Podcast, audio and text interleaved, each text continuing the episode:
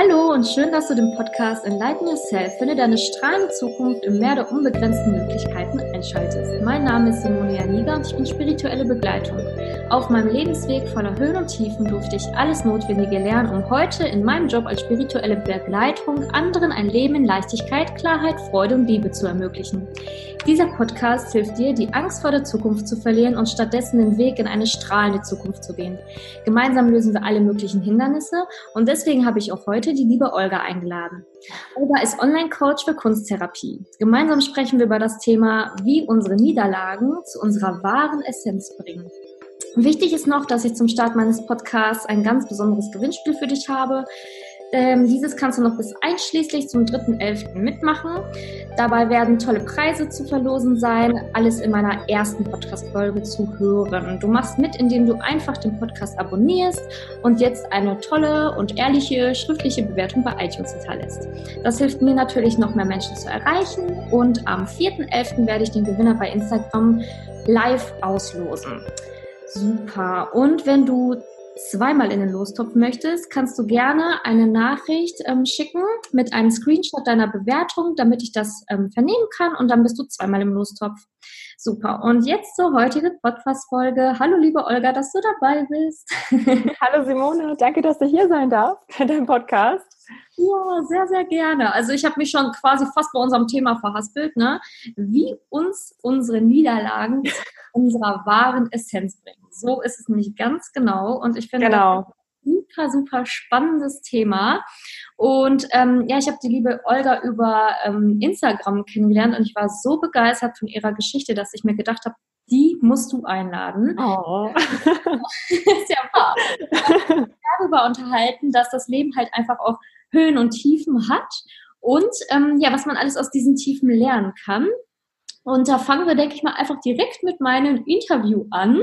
Ich würde dich nämlich gerne mal einfach fragen, ja, wie hast du denn erfahren, dass Niederlagen ja einen eigentlich zu seinem wahren ähm, Kern bringen können? Also was hast du mit Niederlagen für, in Anführungsstrichen, positive Erfahrungen machen dürfen?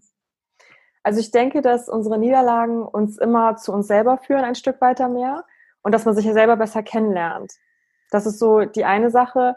Und ähm, okay, kannst du schon mal schneiden?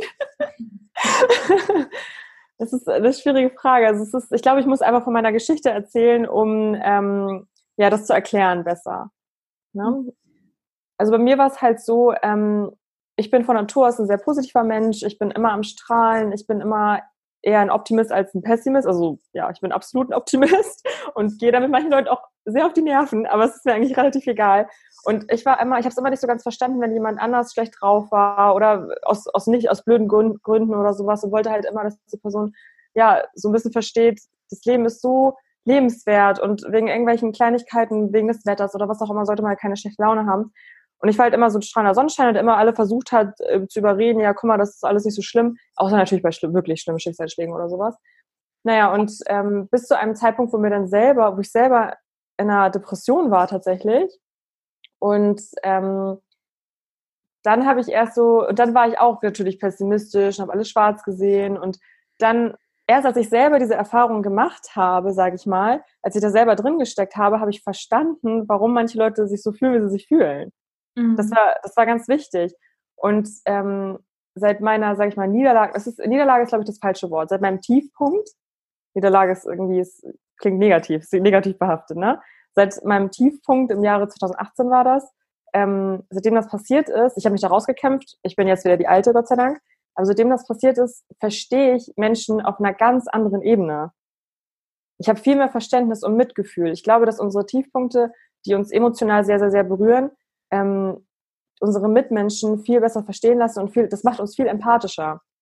Weil mhm. nur was du selber erlebt hast, kannst du nachvollziehen und nachfühlen bei anderen. Das ist, glaube ich, ähm, ein ganz wichtiger Punkt. Genau. Und ähm, ja, wie ist es dann dazu gekommen? Also, du hast ja gesagt, das ist eine Depression. Darf ich da tiefer mal rein? Ja, fragen, weil ich denke mal, das betrifft sehr, sehr viele da draußen, auch die, auch vielleicht dich da draußen, dass du vielleicht auch mal an einem Punkt warst, wo du nicht mehr konntest oder eventuell gerade an einem Punkt bist, wo du nicht mehr kannst. Und vielleicht motiviert deine Geschichte auch andere, ähm, ja aus diesem Tiefpunkt ähm, ja wieder neue Kraft zu schöpfen. Ja, ja, absolut. Ich glaube, gerade wenn wir unsere Geschichte teilen, dann fühlen sich halt viele mitgenommen oder halt auch verstanden und denken so, oh stimmt, ich habe mich halt mal genauso gefühlt und dann fühlt man sich halt nicht alleine. Wir denken so oft, dass wir alleine sind mit unserem Problem, was absolut nicht stimmt. Und erst wenn man halt rausgeht und sagt, hey, so und so war das, dann bekommt man auch so viel Resonanz tatsächlich. Deshalb teile ich die Geschichte gerne, es ist mega privat, aber wie gesagt, es bringt halt, es hilft mir, es hilft anderen, darüber zu sprechen, deshalb gerne. Ähm, bei mir war das so, ich war sehr, sehr, sehr, ich bin es immer noch ein bisschen, aber sehr perfektionistisch. So, und ähm, ich hatte damals einen Vollzeitjob und habe noch einen Blog gestartet nebenbei. Und ich wollte eigentlich immer selbstständig etwas machen. Und dann habe ich, ähm, ja, ich wollte halt, ich dachte, es, es muss halt einen Plan geben, wie ich das mache. Und wenn ich nach diesem Plan vorgehe, dann muss es funktionieren. So, ich kann mir, ich, ich war damals auch überhaupt nicht irgendwie in dieser spirituellen Schiene oder habe irgendwie oder im Vertrauen oder sonst was, sondern eher so ähm, sehr rational. Ich war sehr rational. So, und dann habe ich ähm, halt gedacht, okay, ich kann mir alles anlernen, ja, mich da einarbeiten. Ähm, und wenn andere das können, dann kann ich das auch, mich damit selbstständig machen. So, und dann habe ich mich halt unfassbar unter Druck gesetzt. Ähm, ich hatte Erfolge, ich hatte sogar sehr viele Erfolge. Ich habe ähm, kostenlos Sachen zugeschickt bekommen. Ich wurde auch bezahlt für einige Dinge ähm, zum Testen von einigen Produkten. Ich wurde auf Events eingeladen und so weiter. Ähm, aber ich habe mich sehr, sehr viel mit anderen verglichen. Ich habe gesehen, wo die anderen waren und habe dann geguckt, okay, wo bin ich da? Warum bin ich da noch nicht? Ich mache doch so viel, ich tue doch alles. Warum bin ich da noch nicht? Und war halt und dann dadurch bin ich in so eine so eine Spirale nach unten gekommen, weil ich mich verglichen habe und weil ich mich nicht gut genug gefühlt habe. Dadurch. Ich glaube, das ist ein, das ist ganz ganz wichtig, das zu sagen. Und ähm, ja, es war einfach, und gerade diese, ich, diese Bloggerwelt, ich will das nicht schlecht reden, pauschal, aber es ist halt wirklich sehr oberflächlich, es ist sehr auf das Äußere fixiert. Ähm, es ist ja wirklich eine, dein, dein ganzes Leben ist eine einzige Kulisse. Das heißt, du musst immer perfekt aussehen. Ähm, alles, überall, wo du bist, muss alles perfekt aussehen. Teilweise, wenn ich meinen Eltern im Urlaub war, irgendwie wurden auch irgendwie Stühle verrückt oder was weiß ich. so, damit das alles super aussieht. Und ähm, auch Urlaube, dann ging es halt darum, wirklich nur das perfekte Foto für Instagram ähm, oder irgendwelche Kooperationen, das Produkt irgendwie am allerschönsten in die Kamera halten. Also irgendwie ist so ein bisschen Privatleben und, und berufliches verschwommen. Und ich hatte gar keinen, gar keine, Fre also gar keinen Privatsphäre, nicht, ja doch, Privatsphäre kann ich auch sagen, keine Freizeit und keine Privatsphäre mehr. Das habe ich gar nicht gemerkt. Ich hatte halt meinen Vollzeitjob im Büro und habe ähm, nebenbei noch geblockt und ähm, das ist halt so verschwommen in meinem Privatleben. Ja, und dadurch, ähm, das habe ich, wie gesagt, nicht gemerkt. Das heißt, mein Kopf hat 24-7 nur gerattert. 24-7. Wie kann ich mich am besten präsentieren? Wie kann ich am besten irgendwelche Kooperationen anziehen? Wie kann ich, ähm, ja, das allerschönste Bild rausbekommen? Man unterschätzt das. Man denkt das gar nicht. Man denkt, ach, diese Blogger, ne? Aber es ist, ähm, man kann da so schnell in so einen Strudel reingeraten. Ja, und das war halt, ähm, das habe ich nicht gemerkt, dass es mich gestresst hat. Stress merkt man ja erst, wenn man zur Ruhe kommt. Dann kommt alles hoch. Und zwar sowas von dermaßen. Genauso wie wenn man, ähm, genauso ist es ja manchmal, wenn man dann das Immunsystem, sag mal so, wenn man viel Stress hatte und dann ähm, wird man erst Wochen später irgendwie erkältet, wenn man zur Ruhe gekommen ist. Gerade wenn man, wenn man dann Urlaub hat, dann, dann kommt alles und denkt, das ist toll, habe ich Urlaub, bist mich erkältet. Ja, weil du jetzt, weil dein Körper jetzt erst zur Ruhe kommt und jetzt erst Zeit hat, diesen Stress rauszulassen. Ne? Ja. Das ist auch, und also ähnlich ist es halt auch mit ähm, Depressionen und Panik, also mit jeder Krankheit, würde ich behaupten also auch Ärzte sagen ja heutzutage, ähm, hauptsächlich ist es halt der Stress, der uns krank werden lässt. Ne? Was da mhm. energetisch im Körper passiert, das kann sich überall äußern, in jeder, jeder Form ähm, von Krankheit. Ja, und wie gesagt, ich habe es nicht gemerkt. Ich war auch noch unfassbar jung. Also das war jetzt zwischen 19 und 21, 22, ähm, war ich halt in so einem Strudel drin, in so einem, in so einem Stress einfach, das, was ich aber nicht wahrgenommen habe. So, und dann ähm, kam noch eine, also Perfektionsdrang natürlich, perfekt aussehen, weil alle anderen auf Instagram sehen perfekt aus und ähm, haben perfekte Körper und perfekte Beziehungen, scheinbar, ne? Weil man, man zeigt ja nur das Schönste von sich. So. Keiner zeigt da, wie er weint oder keiner zeigt da, was für einen Schicksalsschlag er erlitten hat, weil sowas zeigst du der Welt ja nicht. Du zeigst ja nur die schönen Sachen. Und das ist das Gefährliche, weil alle zeigen nur die schönen Sachen und dann scrollst du, sitzt du zu Hause, scrollst durch deine Feed und denkst dir so, hm, warum ist mein Leben nicht so? Aber das Leben von denen ist ja nicht mal so, wie es da aussieht. weißt du? Ja. ja. Und ähm, ja, dann kam halt so ein bisschen, das war halt das, der erste Punkt. Ähm, dann kam noch eine sehr, sehr toxische Beziehung mit dazu im Jahre 2017, äh, was ich auch so erstmal nicht gemerkt habe. Und ich bin ein Empath, also für die Leute, die nicht wissen, was ein Empath ist, ich bin ein Mensch, der sehr, sehr feinfühlig und sensibel ist, hochsensibel sogar. Das heißt, ähm, auch in, in großen Menschenmassen und sowas, also ich brauche immer so ein bisschen Luft für mich. Also ich kann das mal, ist alles gut, ähm, aber dann brauche ich auch mal zwei Tage zu Hause. so, also nicht nur Party und Menschenmassen und Juhu, sondern ja, und das wurde halt, diese Hochsensibilität wurde immer schlimmer, je mehr Stress ich hatte. Und das ist halt normal, weil der Körper irgendwann sagt, hey, stopp. Ja. So. Genau. Und äh, man muss aber auch so ein bisschen unterscheiden zwischen ähm, Hochsensibilität und ähm, ein Empath sein, weil man, man kann auch ein Empath sein und nicht hochsensibel sein. Das ist, dass man einfach ähm, Mensch ist, der feinfühlig ist und ähm, nachdenklich oder tiefgründig und ähm, Energie wahrnimmt, wenn man in einen Raum reinkommt, dass man gleich spürt, oh, hier ist irgendwie dicke Luft oder ähm, oder wenn man gleich, wenn man mit einem Menschen spricht und man merkt, er hat irgendwas auf dem Herzen, das ist halt empathisch sein. Und das haben wir alle Menschen. Manche mehr, manche weniger. Und ich habe es halt sehr extrem. Aber wie gesagt, Hochsensibilität und Empathie ist nochmal ein äh, Unterschied. Ähm, ja, und dann kam halt dieser, ähm, dieser Mann in mein Leben. Ähm, ja, und ich habe auch da nicht, ich, er ist halt, er, er ist sehr narzisstisch veranlagt. Das heißt, und Narzissten und Empathen ziehen sich oft an. Ja, das ist, weil das halt genau das Gegenteil ist. Ja. Ähm, das heißt, ähm, ja, es ist schwer, das so allgemeine Worte zu fassen, ohne die gesamte Geschichte zu erzählen. ja, sonst mache ich erstmal hier Stopp. Hast du eine Frage bis hierhin? Ähm, okay, also das, den, den, den Weg verstehe ich jetzt schon so. Also Perfektion mhm. war ein Problem, dann ähm, das Verlorengehen von ähm, deinem Privatleben, weil du so viel gearbeitet hast. Das hat auch dazu geführt, dass dann hinterher eine Depression entstand, entstehen konnte und eine toxische Beziehung, genau. Ähm, ja. Was da vielleicht nochmal ganz interessant ist für die Zuhörer, ähm, du hattest gesagt, dass du ähm, sehr empath, also dass du ein Empath bist und auch hochsensibel. Wie hast du das denn? Okay, du hast gesagt, wie die Symptome, sag ich jetzt einfach mal, sind. Ne? Du hast dich in Menschenmassen unwohl gefühlt oder brauchst dann mehr Ruhephasen und so weiter.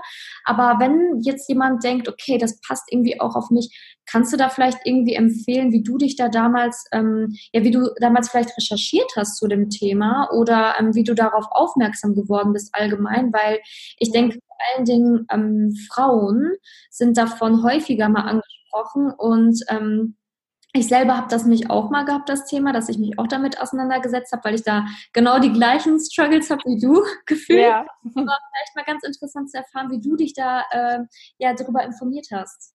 Ja, also ich muss erst mal sagen, zuerst kommt ja die Erkenntnis, irgendwie irgendwas ist komisch.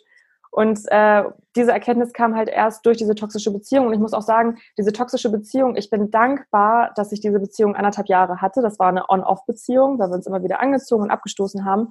Und ich bin super dankbar, dass das in meinem Leben geschehen ist, weil ich dadurch mich so stark selbst kennengelernt habe und halt auch diese Eigenschaften. Ich wusste vorher nicht, dass ich, dass ich sensibel bin oder dass ich ein Empath bin.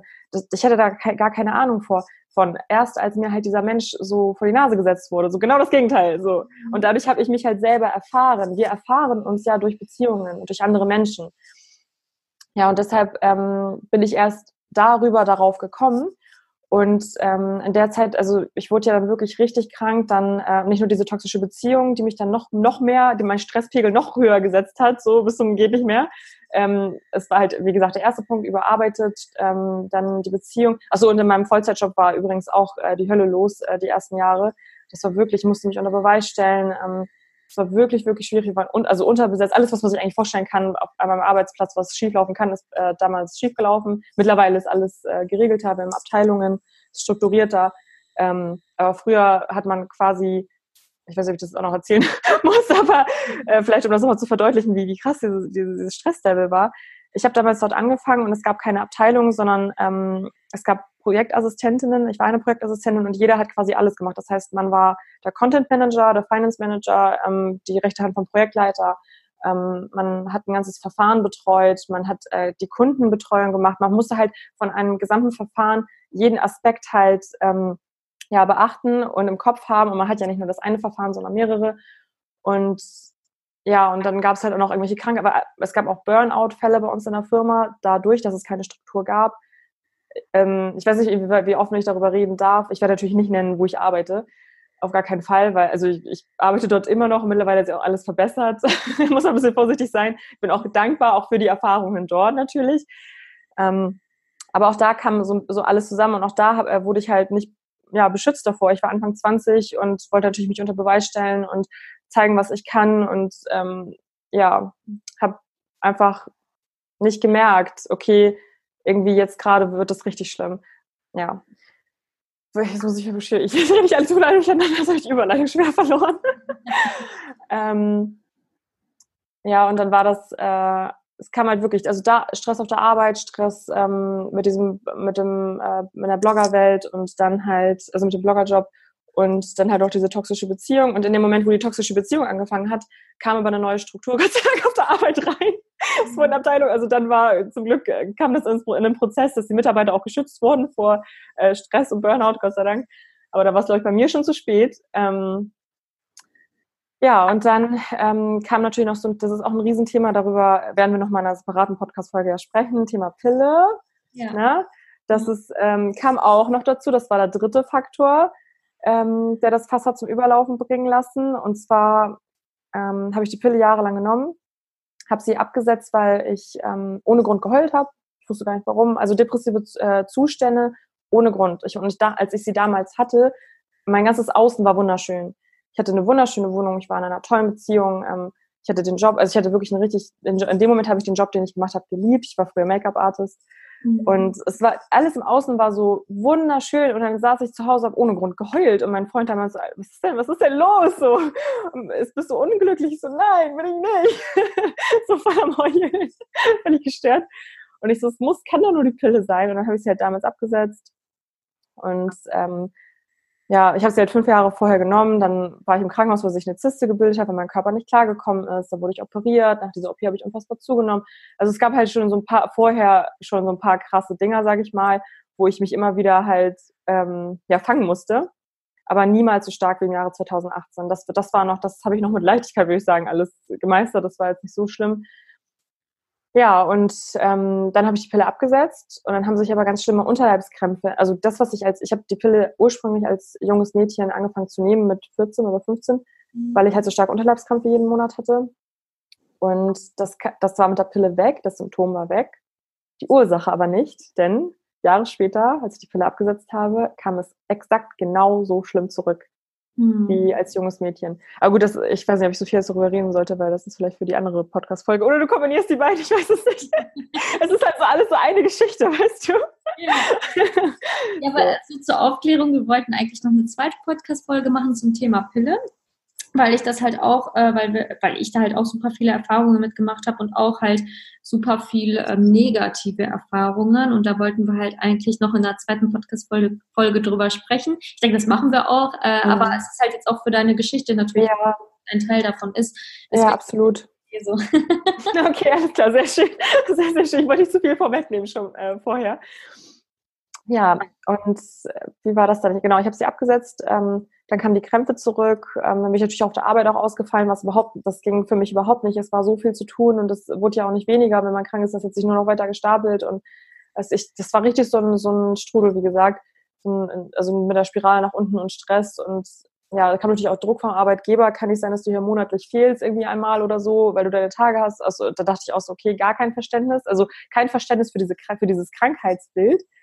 Ähm, denn es gibt tatsächlich ein Krankheitsbild, das nennt sich Endometriose. Ich weiß nicht, das kennst du bestimmt. Mhm. Ähm, aber viele andere nicht. Und ähm, Unterleibskrämpfe sind nicht normal. Es ist nicht normal. Auch wenn dir deine Frauenärztin sagt, ja, so ein bisschen, ja, nee, das hat ja jede Frau. Nein, um Gottes Willen, dein Körper, wenn du Schmerzen hast, dann stimmt etwas nicht. Ähm, auf psychischer Ebene, auf Körper, also durch die psychische Ebene, dann auch auf körperlicher Ebene. Das ist halt ganz, ganz wichtig zu wissen. Und ähm, ja, man vertraut, man, was soll man machen? Natürlich, man ist jung, man vertraut den Ärzten, was soll man sonst machen? Man denkt, okay, die haben das gelernt, ähm, die sind studiert, ich höre jetzt auf die und ähm, das war tatsächlich auch ein sehr großer Fehler. Fehler ist wieder so ein bisschen falsch gesagt. Wie gesagt, auch da bin ich froh irgendwie für meine Erfahrungen.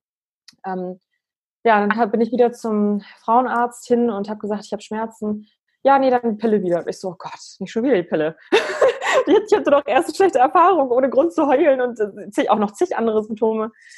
Naja, und dann habe ich natürlich auf den Rat gehört, die gesagt, nee, es ist eine andere Pille, die ist speziell ähm, irgendwie genau auf dieses Leid irgendwie ähm, ausgerichtet und ähm, das wird dir helfen. Das hat mir auch geholfen. Aber ähm, depressive Zustände, Heulattacken kamen schlimmer als je zuvor zurück. Die Krämpfe waren weg. Ähm, ich war, ich hatte gar kein Selbstbewusstsein mehr. Mein Selbstwertgefühl war im Keller, dadurch, mhm. dass meine Hormone komplett verrückt gespielt haben. Ähm, dann dieser, dieser Narzisst, der mich immer versucht hat, klein zu halten dann dieser stetige Drang, dieser Perfektionsdrang, dieses Vergleichen.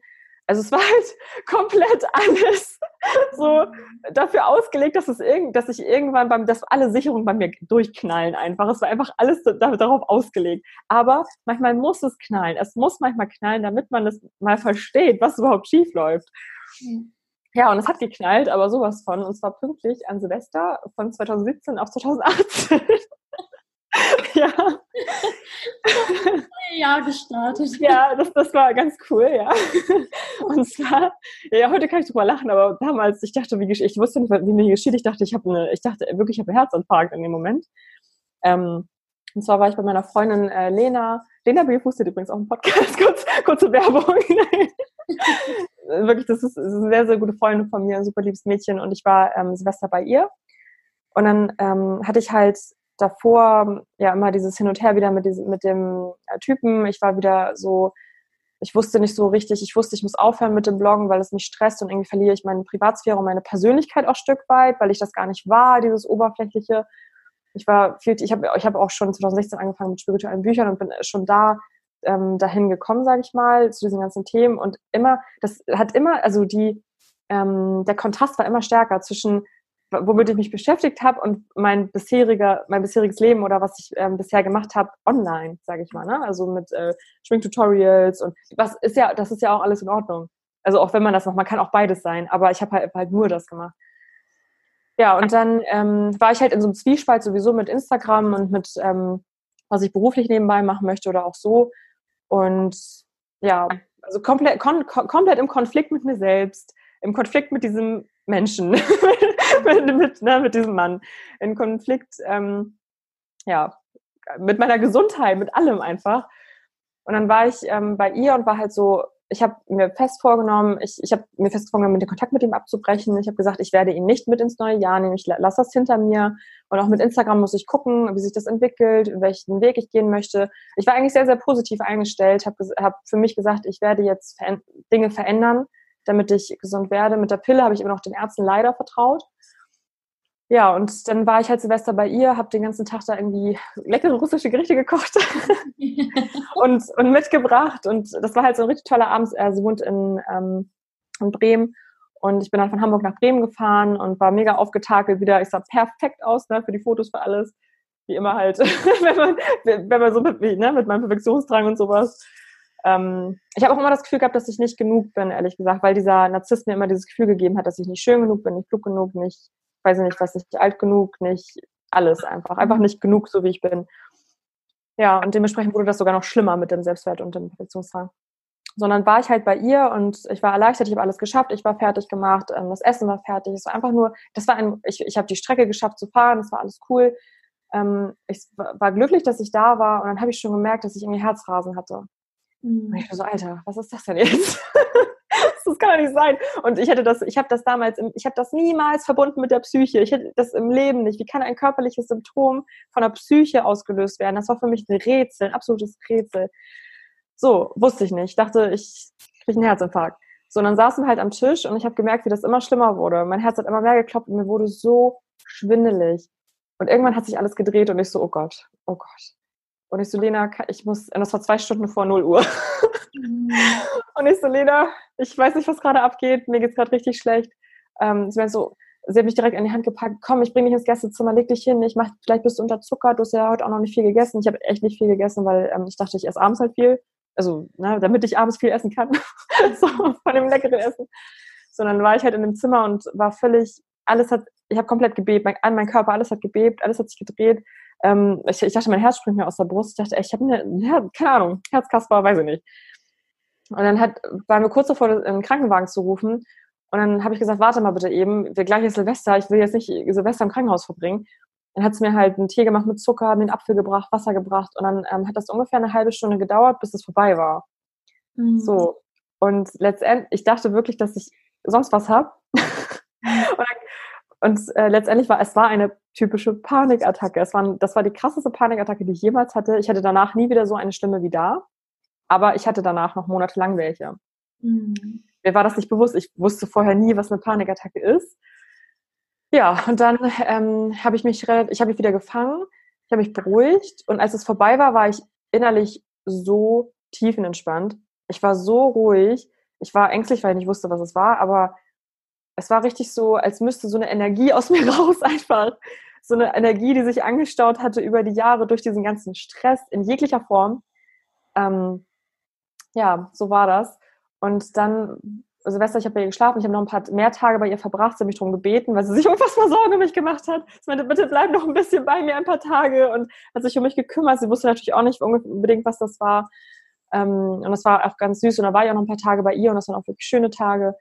Ja, und dann bin ich halt wieder nach Hause und dann ähm, ging es auch wieder darum, halt, ich habe wieder angefangen zu arbeiten. Also ich hatte Urlaub halt in der Zeit, Silvester, äh, Weihnachten und Silvester. Und dann war ich halt wieder auf der Arbeit und dann ging, hatte ich das auf der Arbeit auch. Mhm. Und das war krass. Naja. Und dann ähm, war das, hm, wie ging es dann weiter?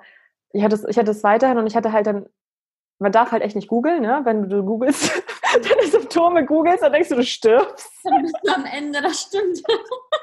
Also Leute, bitte niemals googeln. Googelt niemals, was ihr habt, weil dann denkt ihr immer pauschal, ihr, ihr werdet sterben am nächsten Tag. das ist so schön es ist ja generell auch immer alles Krebs, ne, wenn du googelst. Also, ja, genau, es ist, es ist immer alles Krebs, wenn man googelt. so. Naja, und dann habe ich mich halt, ich habe mir so selber so eine Angst gemacht dadurch, dass ich halt, ich bin auch so jemand, ich muss immer alles, alles analysieren und äh, in Frage stellen und ich bin halt auch so jemand, ich will mir immer selber alles an Wissen aneignen ja, war in dem, dem Fall halt überhaupt nicht gut. Ich hätte einfach direkt zum Arzt gehen sollen. Ähm, bin ich halt, glaube ich, nach einer Woche erst. Und ähm, ich bin zu meinem Hausarzt und die haben alles gemacht. Ich glaube auch im EKG tatsächlich. Perfekte Werte. Mein Blut ist super, mein Herz funktioniert super, ich bin jung, ich habe nichts, alles ist super. Und ich so, sag mal, irgendwas. Also, wenn alles super ist, dann kriege ich doch kein Herzkasper bei meiner Freundin. Was, was ist das? Und ich habe das meiner ähm, Vorgesetzten am Telefon erzählt. Ich war offen zu ihr. Ich habe ihr gesagt, was ich hatte. Und ähm, sie hat erstmal gesagt, ja, geh zum Arzt, guck, was du hast. Und sie hat aber schon, sie kennt das halt auch von anderen Mitarbeitern oder halt wahrscheinlich auch, ich weiß nicht, vielleicht auch aus eigener Erfahrung, aus, die ist auch ein paar Jahre älter als ich, ähm, hatte auch schon schwierige, schwierige Situationen im Leben und sie hat dann halt auch gesagt, du, ich glaube, das ist äh, was anderes. So. Was Psychisches und nicht so, hä, mir geht's doch super. mir geht's doch super. Total Ja, mir geht's doch Bombe, Mensch. So völlig, völlig bescheuert, weil wie gesagt, ich habe es immer noch nicht realisiert, was für einen Stress ich mir da aufgebürgt habe die ganzen Jahre. Ja, und ähm, es wurde halt nicht besser und ich hatte halt auch diese pa also Panikattacken auf der Arbeit und ich hatte halt unfassbare Angst, dass das, ich hatte Angst um mein Leben, weil ich nicht wusste, was es ist. Und ich war so, ich war total rational. Ich habe gedacht, es, ich muss todkrank sein. Ich muss todkrank sein. Ich werde, das war Todesangst tatsächlich. Ich dachte, ich werde sterben. so war es natürlich absolut nicht. Ähm, ja, und dann habe ich tatsächlich, ich habe immer wieder versucht, zur Arbeit zu gehen. Ich habe immer wieder versucht, ich war ein paar Wochen krank geschrieben, dann habe ich mich wieder beruhigt, bin ich wieder zur Arbeit. Das war aber der Fehler. Dadurch hat sich die Krankheit noch länger gezogen, weil ich mich, mir nicht diese Ruhephase gegönnt habe, die mein Körper gebraucht hat. Und ich wollte halt wieder nur ähm, den anderen gerecht werden, bloß äh, ja bei der Arbeit erscheinen, bloß halt vollen Einsatz leisten, wie ich das immer tue. Ich habe ja einen Riesenanspruch an mich selbst. Ja, und das war halt äh, natürlich ein bisschen problematisch und das war auch ein Fehler, wenn ich jetzt so drüber nachdenke, aber irgendwann habe ich dann gesagt, so, nee, ich, ich komme nicht weiter, ich, ich bewege mich im Kreis, es kommt immer wieder, ich werde irgendwie nicht richtig gesund, es ist mir jetzt egal, ich lasse mich jetzt langzeitkrank schreiben. Ich war drei, ich glaube dreieinhalb Monate oder sogar vier, war ich krankgeschrieben dann letztendlich. Also insgesamt, also mit zwischendurch war ich ja immer wieder arbeiten, aber es war ja total schwachsinnig. Ähm, ja, und dann bin ich halt zu sämtlichen Ärzten und äh, keiner konnte mir so richtig sagen, was ich habe. Dann habe ich wieder gedacht, okay, es muss an der Pille liegen, weil diese, ich, diese äh, depressiven Zustände wurden schon schlimmer durch die Pille und jetzt auch noch das und nachher ist das doch was Psychisches und dann bin ich erst ein bisschen darauf gekommen, dass es psychisch sein könnte. Mhm. Ja, und dann bin ich ähm, zum Frauenarzt und habe der Frauenärztin, ich habe ich hab geheult wie ein Schlosshund, weil ich so verzweifelt war von der Frauenärztin. Hab, weil ich wusste nicht, was ich habe und keiner konnte mir helfen. Diese, diese Hilflosigkeit, das war, glaube ich, das Allerschlimmste. Ja. Und dann hat sie tatsächlich gesagt, also ich habe mich, das war das, das war auch eine ganz schlimme Erfahrung. Und dann hat sie gesagt, ähm, nee, das kann nicht an der Pille liegen, ähm, andere vertragen die ja auch. Und Alter, also ich das so, nee, es gibt so viele Frauen, die das nicht vertragen und das aber auch nicht verstehen, dass es von der Pille kommt. Und dann hat sie das so ein bisschen, ja, so, so ein bisschen suggeriert, als wenn das völlig normal ist, so auch mal irgendwie solche Stimmungen zu haben. Aber mir war es dann extrem, wenn ich da schon heulend sitze. Und hat sie mir eine Broschüre gegeben für einen Psychotherapeuten. Und ich so, alright. Vielen Dank dafür.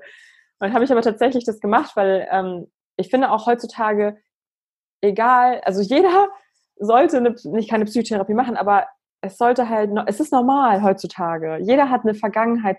Ich habe, jeder hat traumatische Erlebnisse, manche mehr, manche weniger. Ähm, und es sollte, man sollte sich nicht schlecht finden oder sich dafür schämen, dass man mit jemandem über seine emotionale Lage redet. Selbst wenn dein Freund dich verlassen hat und du bist mega schlecht drauf oder kommst nicht aus, aus so einer dunklen Phase raus oder wie auch immer, selbst dann tut es gut, mit einer außenstehenden Person zu reden. Und wenn es eine Person ist, die auch noch geschult ist, auf die Psyche dir zu helfen, das ist doch absolut nicht verwerflich, eine Therapie zu machen. Das ist sogar, das ist so ein Zeichen, so ein großes Zeichen von Selbstliebe und ich finde auch von Intellekt und, und, Intelligenz, dass man das macht und, und ein Zeichen von Stärke. Das ist so ein Zeichen von Stärke, weil du bereit bist, dich deinen Dämonen zu stellen. Und das verstehen die meisten Leute nicht. Die denken, nee, Therapie, die, da bin ich ja, da bin ich ja bescheuert, da bin ich ja an der Klapse und was weiß ich. Nein, nein, das ist nicht so. Na, dann hatte ich irgendwie zwei Therapiestunden und dann haben wir auch meine ganze Vergangenheit aufgearbeitet und was weiß ich. Und dann hat er halt gesagt so, ja, nee, ähm, setz mal die Pille ab. Erstmal. Und dann können wir weiter gucken.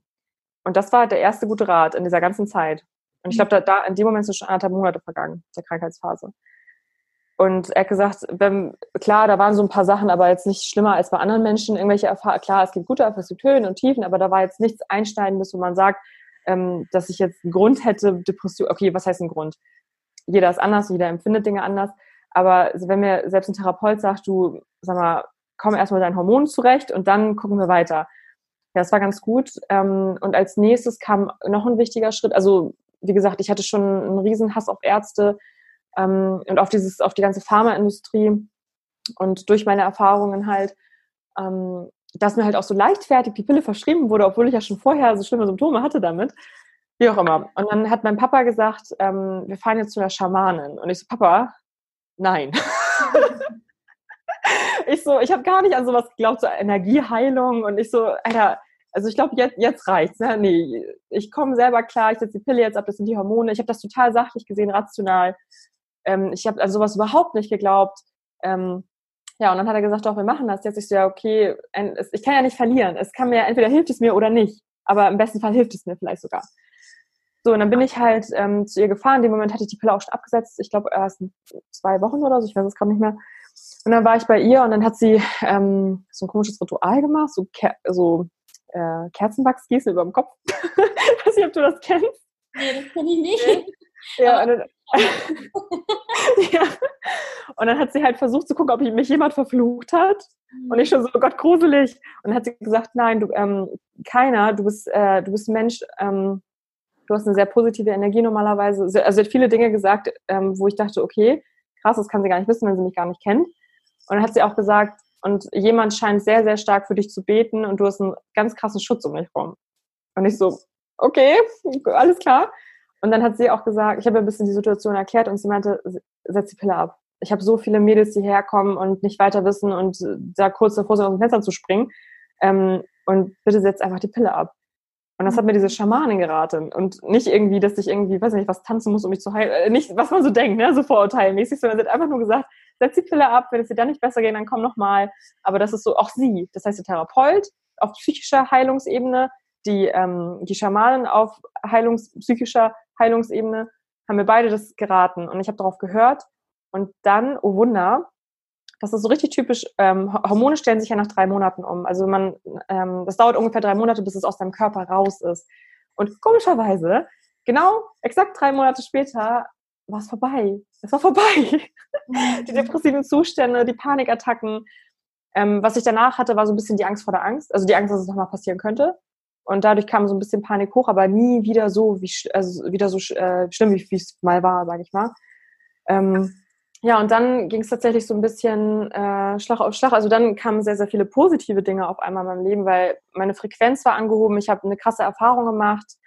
Ähm, ich habe mich von diesem Menschen getrennt. Dieser Mensch übrigens, ähm, der war immer wieder dann auch wieder in meinem Leben, weil ich ihn immer wieder in mein Leben gelassen habe, leider. Mhm. Aber ich glaube, das war trotzdem, es sollte, glaube ich, so sein, weil wir noch mehr voneinander, voneinander lernen mussten. Ähm, ich habe ihm auch äh, monatelang nicht gesagt, was ich habe. Ich war ultra lange krankgeschrieben, habe mich abgekapselt und er hat sich natürlich auch gewundert, warum ich so lange krank bin. Und er hat dann immer wieder versucht, Kontakt aufzunehmen und ähm, ja, und dann habe ich ihm irgendwann habe ich ihm meine Geschichte erzählt und dann hat er mir tatsächlich hat er mir gesagt, dass er mal eine ähnliche, also er ist wesentlich älter als ich, äh, 15 Jahre und er hat dann äh, mir erzählt, dass er auch mal so eine Erfahrung gemacht hat ähm, mit Panikattacken und auf einmal habe ich mich so verbunden gefühlt, weil es jemanden gab, der, der das Gleiche durchgemacht hat. Und ausgerechnet dieser Narzisst. Mhm. Das war halt so ein bisschen tückisch, ne? Das war so ein bisschen, ähm, dass ich mich verstanden, äh, ja, verstanden gefühlt habe von, von ihm ausgerechnet. Und dadurch, das hat uns wieder so ein bisschen verbunden, was wieder ein bisschen gefährlich war natürlich. Ähm, aber ich wusste im Inneren, nein, er ist es nicht, ich, er tut mir nicht gut. Ja, und dann ähm, tatsächlich, ich habe bei mein, in dieser ganzen schweren Zeit habe ich noch bei meinen Eltern gewohnt und auch das war so ein Punkt. Und zwar wollte ich unbedingt ähm, ausziehen, auch in dieser Bloggerzeit. Ich wollte damals unbedingt 2016 meine eigene Wohnung haben. Ich war noch relativ jung, ähm, habe gerade erst angefangen im Büro zu arbeiten und ja, dadurch, ähm, ich war halt unfassbar, ich hatte so einen Kontrollzwang, ich wollte unbedingt jetzt sofort eine Wohnung und wenn man so einen Kontrollzwang hat, dann klappt das erst recht nicht. Also erst wenn man, ich weiß nicht, ähm, diesen, genau, Widerstand. Nee, oder wie soll man sagen, wie, es gibt so ein Wort auf Englisch auch, äh, Resistance oder, nee, nicht Resistance. Ich weiß nicht, ob du weißt, was ich meine. Es gibt da, ähm, je mehr, also je mehr du daran denkst oder je mehr, mehr Zwang du da mit reinbringst, umso äh, mehr stößt du es von dir ab, quasi. Weil du nicht in Leichtigkeit bist, weil du nicht in Resonanz damit gehst und weil du halt nicht vertrau ins Vertrauen gehst, sondern total verkopft bist. So. Mhm. Ja, und dann ähm, habe ich natürlich erst recht keine Wohnung bekommen und das, das Krasse war, äh, und das war aber auch gut so, wenn ich jetzt drüber nachdenke, ich wollte so lange eine Wohnung, so doll und es hat nichts funktioniert und dann wurde ich halt krank und es war so gut, dass ich in dieser Zeit der Krankheitsphase bei meiner Mutter gewohnt habe. Sie hat mir so viel äh, Kraft und Halt gegeben und sie war so für mich da und es hat uns so verbunden. Wir sind seit diesem Erlebnis sind wir so stark miteinander verbunden wie noch nie zuvor. Und dafür war es halt gut. Also es ist halt nicht immer alles nur schwarz oder weiß. Wir haben eine Connection wie, wie noch nie. Ich habe sie früher oft angezickt und auch in der Jugend gab es immer so Reibereien und so. Und das hat uns, also das ist, okay, ich kann das gar nicht in Worte fassen, also so eine tiefe Verbindung mittlerweile. Und meine Familie hat mir auch so viel Kraft und Halt gegeben Das hat Mein Bruder, mein Stiefvater, meine Mutter, alle. Wir waren auch in der Zeit, wo ich krank war, wir waren so oft irgendwie in der Natur spazieren, im Wald, ähm, dann am Meer waren wir ganz, ganz oft. Und auch wie viel Energie man aus der Natur rauszieht, habe ich dadurch auch erfahren zum Beispiel. Mhm. Vorher war ich nie so naturverbunden wie, wie jetzt halt. Ja, auch das war eine, eine Erfahrung. Also es gab halt, ich habe eine Million Lektionen aus, diesen, aus dieser Zeit gelernt. Ich, wenn ich das alles mal niederschreiben könnte, ich glaube, das wären über, weiß ich nicht, 200 wahrscheinlich.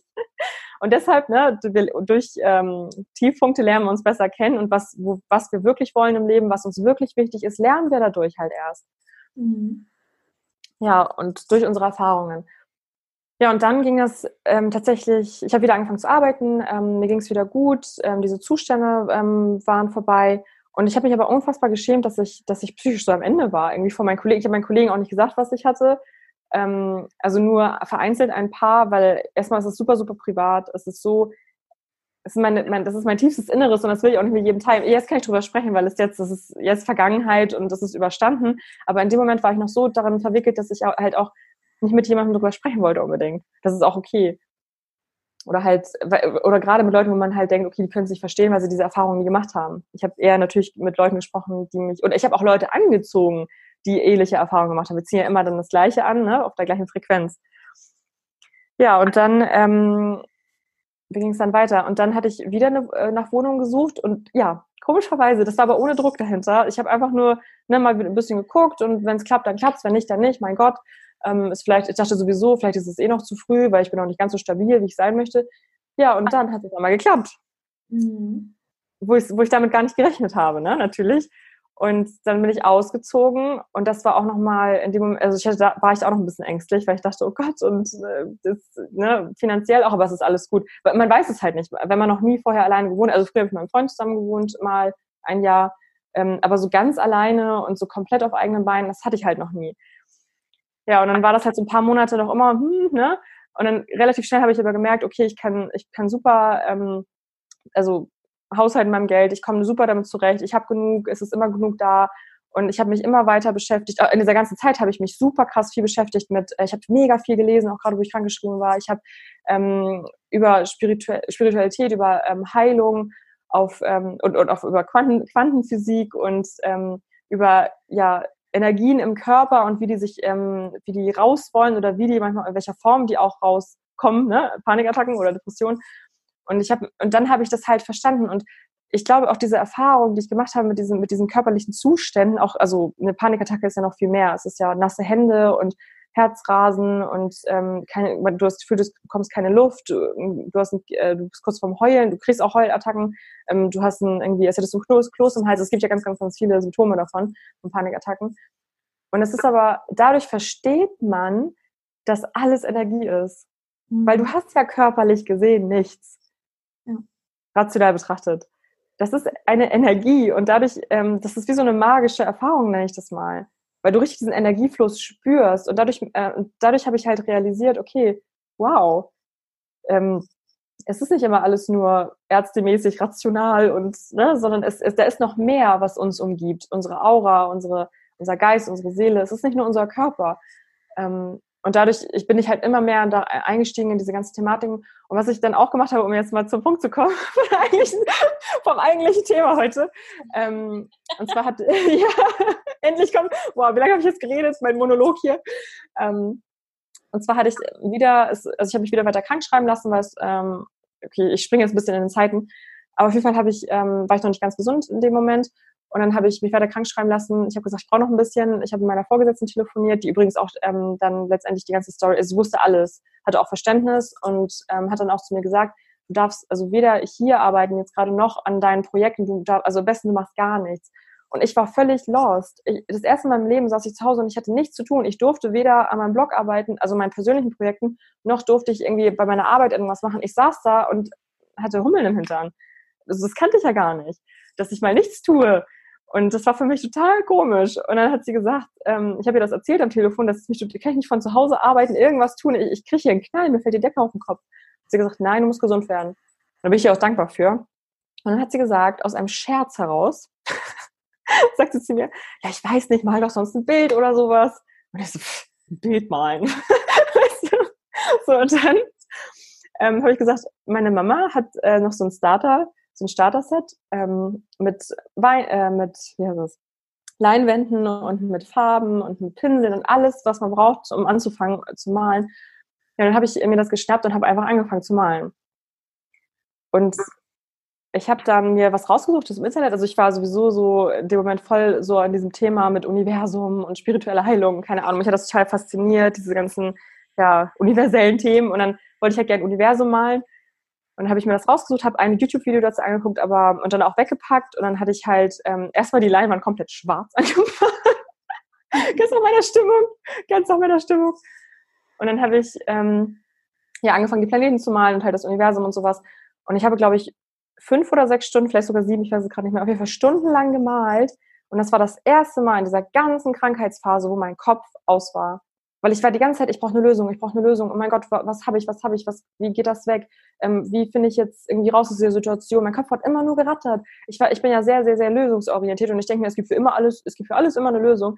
Manchmal ist die Lösung einfach mal still zu sein, einfach mal zur Ruhe zu kommen, einfach mal die Lösung auf dich zukommen zu lassen. so. Und nicht in diesem zwanghaften Verhalten, was ich ja immer hatte, diesen Kontrollzwang, diesen Perfektionismus. Und das habe ich dadurch gelernt.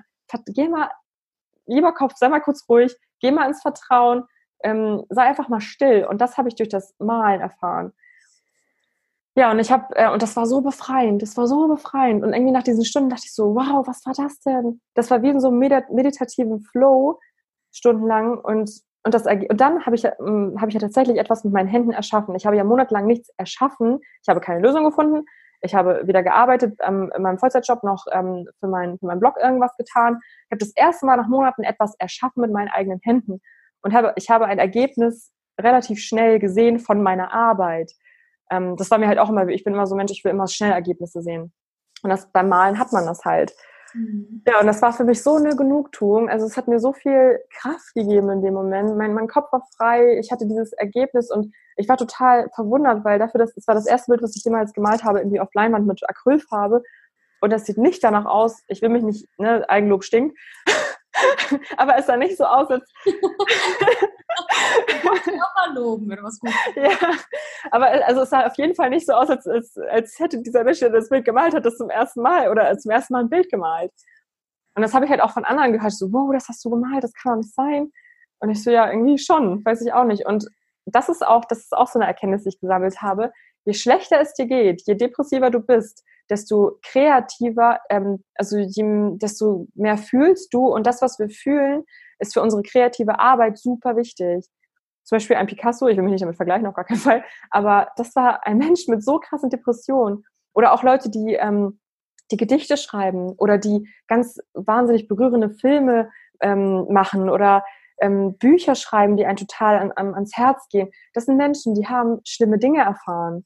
Das sind Menschen, die wissen, was Leid ist und das und dadurch, das, das berührt einen ja als Leser oder ähm, ne, wenn man was guckt oder ja, und deshalb es ist manchmal ist so gar nicht, gar nicht mal so schlecht, mal in so einer Stimmung zu sein, weil man dadurch erstmal erfährt, was man eigentlich, also ich, ich kann auch tatsächlich besser malen, wenn ich schlecht drauf bin, als wenn ich gut drauf bin.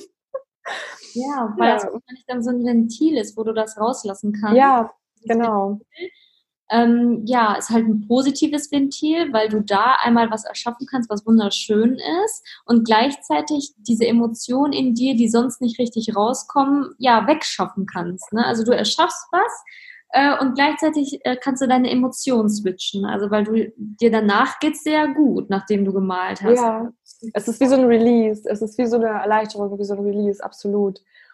Und ähm, viele Leute, also ich wusste es ja vorher auch nicht und ich hätte das niemals gedacht wie, wie ich auch vorher viele Dinge niemals gedacht hätte, mit dem energetisch, was mit einem passieren kann in vielen Situationen. Und auch das war halt so eine Erfahrung. Und dann habe ich halt ähm, weitergemalt. Ich habe, ich habe gedacht, okay, das bringt mir irgendwie, ich habe wirklich das Gefühl gehabt, das bringt mir Heilung. Es hat mir so viel Freude gemacht, weil das Ergebnis, ich weiß nicht, nicht mal, wie ich das beschreiben kann. Ich, als ich, immer wenn ich fertig war, war ich, hat es mir total Glückshormone äh, gebracht, Endorphine tatsächlich, durch das Malen. Und das kennt man halt durch den Sport oder ähm, weiß ich nicht, wenn man tanzen geht mit Freunden oder ich, also so Endorphine oder halt auch durchs Essen, durch gesundes Essen natürlich. Aber ich habe tatsächlich ähm, Glückshormone ähm, bekommen durch das Malen, was ich halt gar nicht gedacht hätte.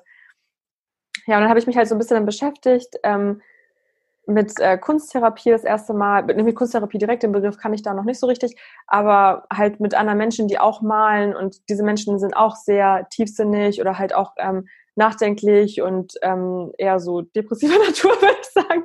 Nicht jeder da mal halt ist depressiver Natur, auf gar keinen Fall, aber das sind Menschen, die, ja, die, die fühlen einfach anders, mhm. sag ich mal. Die sind tiefsinniger einfach, die sind einfach tiefsinniger. Und es ist auch nicht schlimm, wenn man, es ist auch nicht schlimm, wenn man nicht tiefsinnig ist, sage ich mal, aber es ist halt, es ist eine ganz andere Welt und wenn man da einmal eingetaucht ist, dann, ähm, wenn man da einmal reingeguckt hat, dann kommt man davon auch irgendwie gar nicht mehr los. Ja, und ich habe dann ähm, weitergemalt, aber nur in der Krankheitsphase. Ähm, als ich wieder angefangen habe zu arbeiten, kamen halt andere Themen. Also ich war halt wieder super beschäftigt und dann kam, war das irgendwie an zweiter Stelle, was natürlich auch nicht so gut ist, weil ich wusste ja, wie, wie viel es mir bringt und wie gut es mir tut. Ja, dann war ich halt in meiner, meiner Wohnung, meiner ersten eigenen und ähm, ja, und seitdem geht es eigentlich nur noch bergauf. Mm, und ich habe mich halt schon in der ganzen Krankheits, in der ganzen Krankheitsphase habe ich mich auch die ganze Zeit schon gefragt, ähm, beruflich tue ich ja nicht das, was ich möchte. Ich habe, also ich arbeite als Finance Coordinator mittlerweile, früher als Projektassistentin und ähm, ja, meine, es macht mir Spaß, mit meinen Kollegen zu arbeiten. Ähm, es ist eine tolle Firma. Ähm, ich, es gibt da sehr viele Vorteile für mich. Aber ich habe mich auch damals gefragt, als ich so krank war, will mir das Universum irgendwie sagen, du musst hier weg? Kann, kann das sein? Ich hab, also ich habe mir zig Fragen gestellt und dann auch geguckt, was, was könnte ich da machen? Und da habe ich auch wieder so krampfhaft überlegt, was könnte ich machen, was mir wirklich viel Freude bereitet und womit ich mich aber finanziell unabhängig mache. Und in dem Moment, wo ich wieder so stark danach gesucht habe, kam natürlich keine Antwort. Mhm. Die kam erst ein halbes Jahr oder ich glaube sogar neun Monate später, als ich losgelassen habe. Als ich, ich habe wieder in meinem Job gearbeitet, ich habe das gemacht, ich habe meinen Kopf frei gemacht, ich habe weiter gemalt, ich, hab, ich hatte wunderschöne Ich, hab, ich hatte einen tollen Urlaub, ich hatte tolle Zeit mit meinen Freundinnen, ähm, ich habe wieder zu mir selbst gefunden. Ich, also es war so mein Heilungsprozess. Ich habe diesen ähm, Narzissten endlich äh, losgelassen, nach und nach tatsächlich, aber irgendwann komplett. Ich glaube, es war erst im Dezember 2018 komplett. Ähm, Kontakt abgebrochen. Und ja, das war so ein richtig schöner Heilungsprozess. Und erst dann kam die Antwort.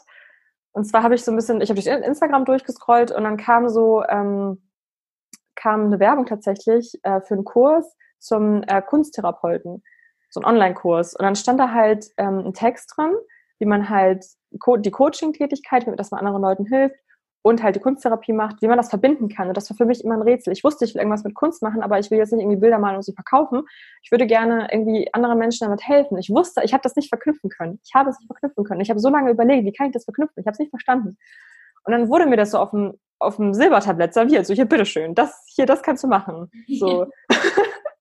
Äh, also Therapeutic Art Life Coach ähm, hieß äh, der Kurs.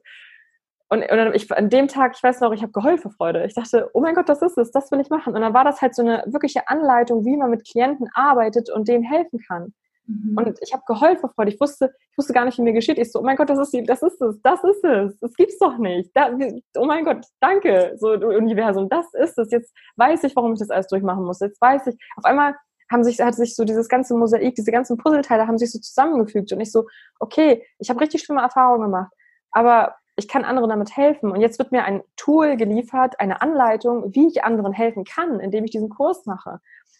Ja, und ich habe diesen Kurs gemacht, ähm, auch echt mit Freude und mit Leidenschaft und es hat mir so viel Spaß gemacht. Und dann hat sich so, und seitdem kam alles so, so Step by Step irgendwie, äh, kam so Wunder in mein Leben, sage ich mal. Ich bin ins Vertrauen gegangen, ich habe gechillt, ich habe nicht, ich habe die Kontrolle aufgegeben, ich habe den Perfektionismus aufgegeben, körperlich betrachtet, äh, also auf mein Aussehen betrachtet. Ich wollte ja auch, auch figurtechnisch hatte ich ja auch immer ein Thema.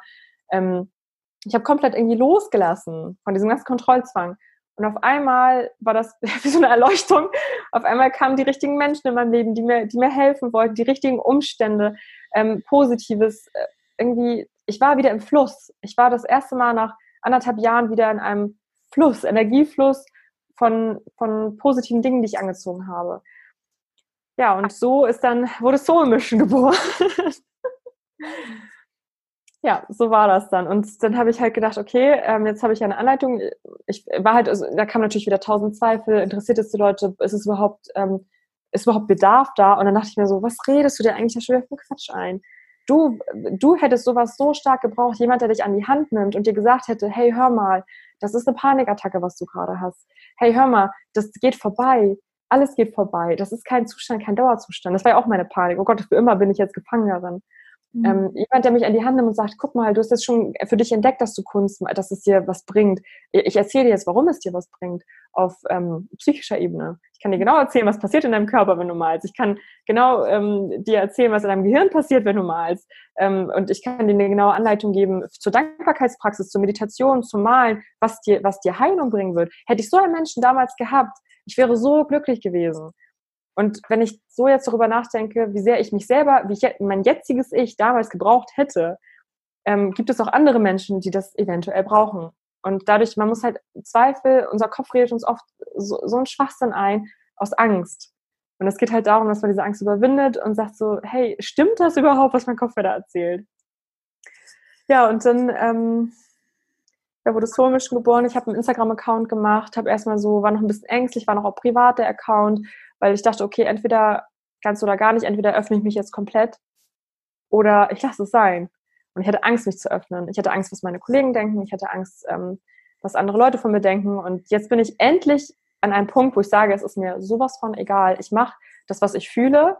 Ich gehe damit an die Öffentlichkeit. Ich weiß, ich kann anderen damit helfen. Ich lebe das, was meine Leidenschaft und das, was ich möchte. Ja, und so kam es halt. Und seitdem ich diese Entscheidung getroffen habe, passieren halt wirklich, ja, täglich, wöchentlich, weiß ich nicht, passieren halt immer so Wunder. Ich manifestiere so tolle Menschen, so tolle Umstände, so tolle Dinge in meinem Leben und ich bin unfassbar dankbar. Und ich bin noch nicht da, wo ich sein will, aber das ist auch in Ordnung. Es ist alles ein Prozess. Wenn ich, wenn ich jetzt überlege, wo ich jetzt bin und wo ich vor einem Jahr war, da, da liegen Welten zwischen. Ich bin wieder positiv, ich bin wieder die Alte, wie, wie ich das immer war vor diesem Tiefpunkt, sage ich mal ähm, ich bin gesund, ich, ich kann, ich weiß auch jetzt, ähm, auf meinen Körper zu hören. Das ist auch etwas, was ich für mich äh, gelernt habe, auf den eigenen Körper zu hören. Wenn, wenn jetzt Unruhe aufkommt, dann weiß ich sofort, okay, krass, irgendwie habe ich gerade innere Unruhe.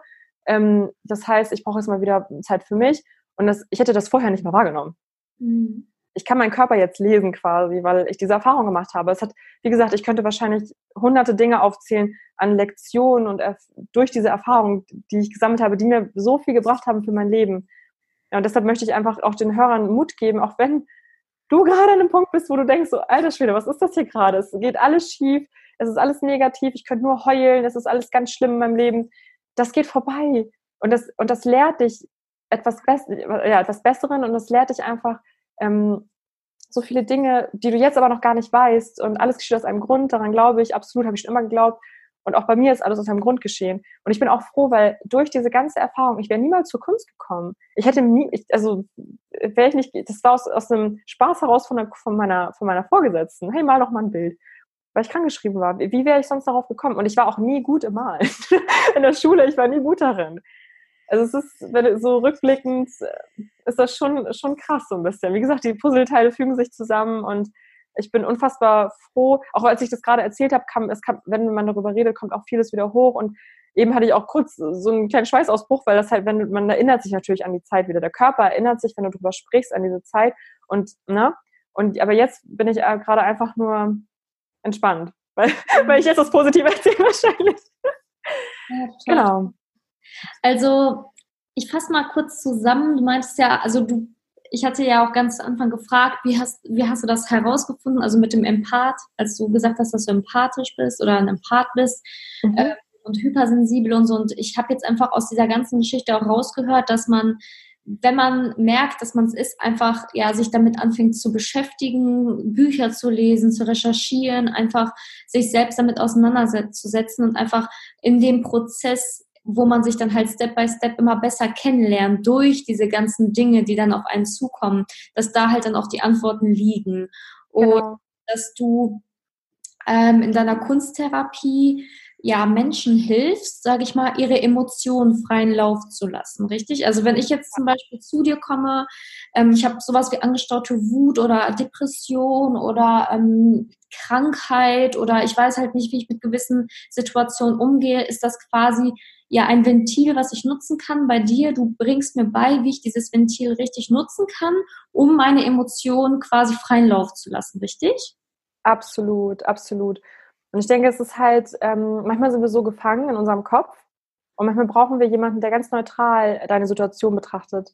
Jemand, der nicht involviert ist, weder Familie ist noch Freund ist oder sonst was, sondern jemand, der wirklich komplett außenstehend ist und deine Situation betrachtet. Und ähm, ein Coach stellt halt einfach die richtigen Fragen. So. Und deshalb, ich glaube schon, dass ich vielen Menschen helfen kann. Und was habe ich auch bereits gemacht. Durch über Instagram, über Nachrichten. Ähm, ich habe schon viele Mädels an meiner Seite, die hinter mir stehen, wo ich auch super, super so dankbar für bin, die auch gerne zu mir kommen, um nach Rat zu fragen. Ich war sowieso immer schon ein Mensch, wo immer alle zu mir gekommen sind, hey, ich weiß nicht weiter. Und ich wusste halt nicht, wie ich das für mich nutzen kann. Und jetzt habe ich halt dieses Tool, was ich nutzen kann für mich. Ne? Das ist halt ähm, wirklich ganz schön. Genau. Was war nochmal deine Frage genau? Wenn, also als Vent genau, malen als Ventil, ne? wie man das als Ventil nutzen kann. Ähm, absolut. Also es ist ja, deine Emotionen müssen raus. Mhm. Sonst manifestiert es sich halt in Schmerz, in Krankheit, in, in egal was von der Krankheit, körperlich ähm, oder auch psychisch. Und es muss halt raus. Und ähm, Kreativität ist ein Ventil, was uns wirklich geschenkt wurde, was man nutzen kann. Und es ist es ist eigentlich auch egal, ob du malst, ob du schreibst, ob du Musik machst, ob du Videos schneidest, ob du, äh, keine Ahnung, ein Instrument spielst, es ist völlig egal, was du machst. Ähm, solange du irgendwie deinen Gefühlen frei, also eine Kreativität hast, um deinen Gefühlen freien Lauf zu lassen. Das heißt, ja, in erster Linie geht es um Kunsttherapie bei mir, aber ähm, es geht mehr um das Coaching an sich, wenn man an einem Punkt ist, wo man gerade nicht weiter weiß. Also ich biete halt beides an. Natürlich ähm, habe ich bestimmte Tools nur auf Kunsttherapie bezogen, aber halt auch ähm, nur auf normales Coaching, sage ich mal, bezogen, wenn du jetzt mit Kunst nicht so viel anfangen kannst. Ja, und das ist halt ähm, in erster Linie äh, Selbstreflexion, das ist das Allerwichtigste. Mal kurz sagen, zu gucken, okay, was passiert gerade mit mir? Wo stehe ich gerade? Wo will ich hin? Wo, ist, wo liegt gerade die Ursache meines Problems? Bin ich es selbst? Also eigentlich sind es immer wir selbst. Nur mhm. wir sehen das manchmal nicht, weil wir so einen Schleier vor den Augen haben oder die rosarote Brille oder was auch immer. Ähm, ja, und bei mir ist es halt, mein Ventil ist, ist die Kunst. Und das würde ich gerne auch anderen zeigen, weil bei mir, ich hätte das halt auch nicht gedacht. Ich konnte auch nie malen. Aber, und es geht auch nicht darum, dass man das schönste Bild malt. Das will ich halt auch immer noch mal wieder erwähnen. Ähm, darum geht's nicht. Und immer wenn ich das Ziel hatte, ein wunderschönes Bild zu malen, dann wurde es erst recht nicht gut. Und immer wenn ich gesagt habe, ach, ich mache jetzt irgendwas, dann wurde es wirklich schön, weil der Druck raus war. Und das will ich den Leuten halt auch sagen. Es ist egal, was du da malst. Es ist, es ist auch egal, ob es gut oder schlecht wird. Äh, lass deinen Gefühlen freien Lauf. Und, und die Ergebnisse sind erstaunlich, wenn man sich frei macht und wenn man den Gefühlen freien Lauf lässt. Weil, und andere Menschen, ähm, man berührt andere Menschen mit der Kunst. Und wenn ein anderer Mensch etwas in deiner Kunst sieht, wie gesagt, es ist egal, was es ist, wenn du ein Buch schreibst, wenn du auch dein Podcast, deine Worte, dein, dein ganzes Wesen, es ist völlig egal, was du machst. Solange es jemand anderen berührt, hast du alles erreicht, was man erreichen kann. Mhm. Weißt du? Total schön. Also ähm, ich muss sagen, ich habe auch mal, also ich kann auch nicht super Bombe malen, aber habe auch für die Wohnung ein eigenes Bild gemalt, weil ich äh, so eine weiße Wand hatte hier, als ich neu eingezogen bin und habe gesagt, also habe zu meinem Freund gesagt, nicht mal selber was. Also ich kann eigentlich nicht malen, aber ich mal selber was und habe dann auch ähm, ja, meinen Emotionen, meinen Gefühlen freien Lauf gelassen. Bei mir war es halt eher so diese Freude, in einer neuen Wohnung zu sein. Also eher jetzt nicht so ein Tiefpunkt, sondern eher so voller Freude und Dankbarkeit, dass ich diese Wohnung hier bekommen habe, die ich mir auch manifestiert habe. Und äh, da ist halt auch ein total ja, schönes Bild raus geworden, was ich auch nicht gedacht hätte vorher, wow. bevor ich angefangen habe, weil ich eigentlich auch nicht so super gut malen kann. Aber äh, ich, das ist schön, dass du nochmal den Zuhörern oder ja, das du da draußen nochmal ermutigt wirst, vielleicht einfach zu sagen, ja, hey, ich probiere es einfach aus, wenn ich an einem Tiefpunkt bin oder nicht mehr weiter weiß, ähm, ich probiere es mal mit dem Malen aus oder ich äh, melde mich mal bei Olga und guck mal, was, ähm, was, was da so passiert mit mir, wenn ich meine Emotionen mal freien Lauf lassen kann durch diese Art und Weise oder durch eine andere Art und Weise, als einfach nur, vielleicht nur zu reden. Ne? Okay, vielleicht mhm genau für manche das Richtige zu reden. Ne? Das bietest du ja auch dann an. Aber vielleicht ist es halt auch äh, mal richtig und gut zu gucken, okay, wie kann ich das kreativ verbinden und wie kann ich vielleicht ja. ohne Worte erstmal versuchen, freien Lauf zu lassen, was in mir vorgeht. Total ja. Also tatsächlich ähm, ist es ja auch so, dass in dem Moment, wo wir etwas aufschreiben, das kennst du bestimmt auch, verinnerlichen wir es auf einer ganz anderen Ebene, was wir auch so gar nicht verstehen vom Kopf her, aber es passiert etwas unterbewusst. Und das mhm. gleiche ist es halt mit dem Malen. Also wenn man wirklich das etwas ähm, handschriftlich macht oder halt mit seinen eigenen Händen macht, dann wird es ganz anders verinnerlicht. Und das gilt auch für Dinge, die man manifestieren möchte. Wenn du deine Ziele aufschreibst, dann ver, ähm, verinnerlichst du sie mehr und da, dadurch erreichst du sie auch eher, als wenn das immer, immer nur in deinem Kopf herumschwirrt. Mhm. Und ähm, ich würde noch gerne mal von einer Kunsttherapie-Session erzählen mit der lieben Jasmin aus Dresden. Viele kennen sie vielleicht Jassi Beauty von Instagram. Mhm. Und ähm, sie wollte eine Selbstständigkeit starten, war aber noch sehr im Selbstzweifelmodus und wusste nicht so richtig, hm, wie, wie, sie das angehen soll. Und bei uns ist das tatsächlich total magisch, bei uns beiden. Wir ähm, sammeln sehr viele ähnliche Erfahrungen im genau gleichen Moment und sind irgendwie immer auf der gleichen Frequenz. Das ist total verrückt. Und fühlen immer, ich fühle einfach alles, was ihr durch den Kopf geht. Es ist, als wäre sie irgendwie wirklich eine Seelenverwandte. Und dann waren wir halt auch beide wieder an einem Punkt, wo, wo wir genau die gleichen Gedanken hatten oder das gleiche in uns äh, vorging mit den Gedanken zur Selbstständigkeit und beide ähm, im Zweifelmodus, beide ängstlich. Und dann habe ich halt, ähm, ich war in dem Moment fertig mit dem Kunstkurs, also mit dem für Kunsttherapie mit dem Kurs. Und dann ähm, hat sie gesagt, weißt du was, ähm, ich helfe dir dabei. Ich helfe dir dabei, ähm, dir ein Standing zu machen. Ich helfe dir mit deinem Instagram-Account, ich helfe dir mit deinem Branding. Sie ist Social Media Marketing Expertin. Sie macht das momentan, also sie arbeitet noch für jemand anderen, will es aber selbstständig machen. Und sie doch, die hat echt was drauf, die hat etwas auf dem Kasten. Und sie hat gesagt, ich helfe dir dabei und du äh, coacht mich dafür. Und ich so, okay. so. Und sie meinte halt für sie, also für uns beide war das so ein bisschen so ein Testlauf. Sie kann schon mal ausprobieren, wie ist es überhaupt mit einer Kundin zu arbeiten? Ist das überhaupt was für mich? Kann ich überhaupt wirklich was? Und für mich war das genauso. Für mich war das exakt das gleiche. Kann ich überhaupt irgendwas? Hilft es überhaupt irgendwem? Ähm, also es war, es war einfach perfekt. Es hat so gut gepasst. Und dann ist sie aus Dresden zu mir nach Hamburg gekommen. Und ähm, das war ein Startschuss für etwas ganz Besonderes. Sie war hier und wir haben, ähm, sie, sie hat ein Arbeitsblatt vorbereitet, ähm, mit was ist dein Warum, ähm, wie, was willst du den Leuten vermitteln, was ist dein Ziel und so weiter. Und wir haben das alles durchgearbeitet, also auf ähm, Soul Mission bezogen. Und das gleiche haben wir mit, mit ihrem, äh, mit ihrer Selbstständigkeit gemacht oder mit, mit ihrer Idee und ihren Plänen. Und zwar war sie ja noch so im Zweifelmodus. Gerade Selbstständigkeit ist ja auch nicht einfach unbedingt. Ne? Mhm. Ähm, sie hatte halt Zweifel, ich, ich weiß nicht mehr, was alles auf dem Bild drauf stand. Ähm, also ich habe sie halt darum gebeten, wir haben ähm, eine große Pappe genommen und ich habe sie darum gebeten, mal alles aufzuschreiben ähm, an Zweifeln und Ängsten. Ganz fett und groß, alles einmal aufzuschreiben und loszulassen damit. Und sie hat aufgeschrieben, ähm, Know-how, Zeit, Geldnot, ähm, ich weiß nicht, noch, noch, ich weiß nicht, was sie noch alles aufgeschrieben hat, aber sowas in der Richtung, ne? Ähm, interessiert das überhaupt irgendwen? Work-Life-Balance, äh, nicht, dass ich irgendwie dann total äh, gar nicht mehr in meiner Mitte bin, weil ich so viel ähm, zu tun habe und so weiter. Hat das alles aufgeschrieben. Und dann habe ich sie darum gebeten, das zu übermalen, komplett, mit ihrer Vision für die Zukunft. Oder beziehungsweise vielleicht auch mit ihrem Kraftort, irgendwas, was sie total fühlt, wo, irgendwas, wo sie sich vielleicht, ein Ort, wo sie sich wohlfühlt, irgendwas, wo sie sich beflügelt, in ihrem Higher Self fühlt. Und dann hat sie gesagt, ähm, es gibt einen Ort, der, wo sie total melancholisch wird, aber auch total glücklich ist und total dankbar ist. Und zwar ist dieser Ort, wenn sie im Flugzeug sitzt und aus dem Fenster guckt. Ich glaube, das kennen wir alle so ein bisschen, oder? Total. Dass wir so aus dem Fenster gucken. ja, und, und, dann, und dann denken wir so über unser Leben nach und denken so, ach, voll krass irgendwie, was ich bisher, was, bisher so los war, was ich erreicht habe, ähm, was es vielleicht auch Niederlagen gab, aber was ich daraus gelernt habe. Also ich bin auch so jemand, der im Flugzeug dann so voll, voll den Film schiebt, weil man halt so also einen Abstand hat, glaube ich. ich weiß, von der Erde. Ich weiß es nicht. Ich weiß nicht, was da passiert mit uns, aber ich, ich kenne das auch, wie sie es mir jetzt äh, beschrieben hat. Ja, und dann ähm, hat sie ja gesagt, ich, ähm, wenn ich rausgucke und die Wolken sehe, einfach gleich den Himmel sehe, das ist für mich so eine Genugtuung und dann habe ich das Gefühl, es ist alles möglich. Ja, dann hat sie ähm, ein wunderschönes Bild. Ich, auch sie. Ich so, Alter, du kannst voll gut malen. Was ist denn mit dir? das gibt's doch nicht. Woher kommt das? Also, es kam auch bei ihr aus dem Nichts irgendwie. Und sie hat halt ihre ganzen Zweifel und Ängste und Sorgen übermalt, komplett weg damit. Ähm, und halt ähm, einen Himmel gemalt mit Wolken. Wirklich ein sehr, sehr schönes Bild. Ist auch auf meinem Instagram-Account, falls es jemand sehen möchte. At soulmission unterstrich. Ja, und das ist wunderschön geworden. Und ich habe das, habe auch wirklich das Gefühl, dass es etwas in ihr verändert hat.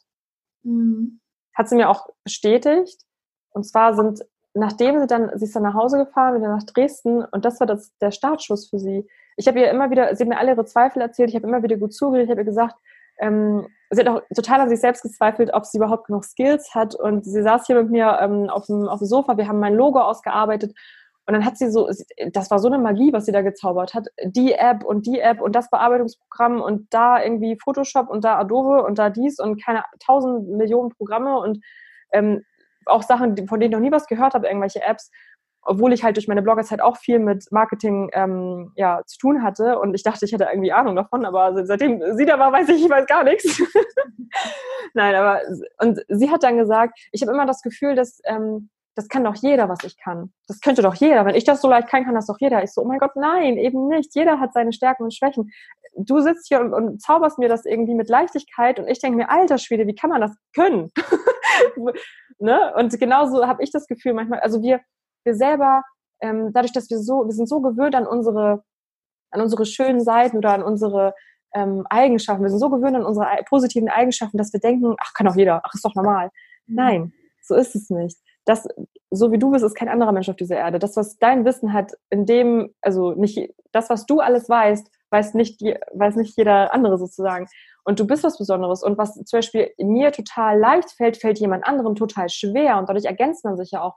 Und das war etwas, was wir beide realisiert haben, als sie bei mir war. Dass wir uns erstmal selber gelernt haben, wertzuschätzen, ähm, was wir eigentlich können. Und dadurch sind wir beide raus aus diesem Selbstzweifel-Modus gegangen, Gott sei Dank.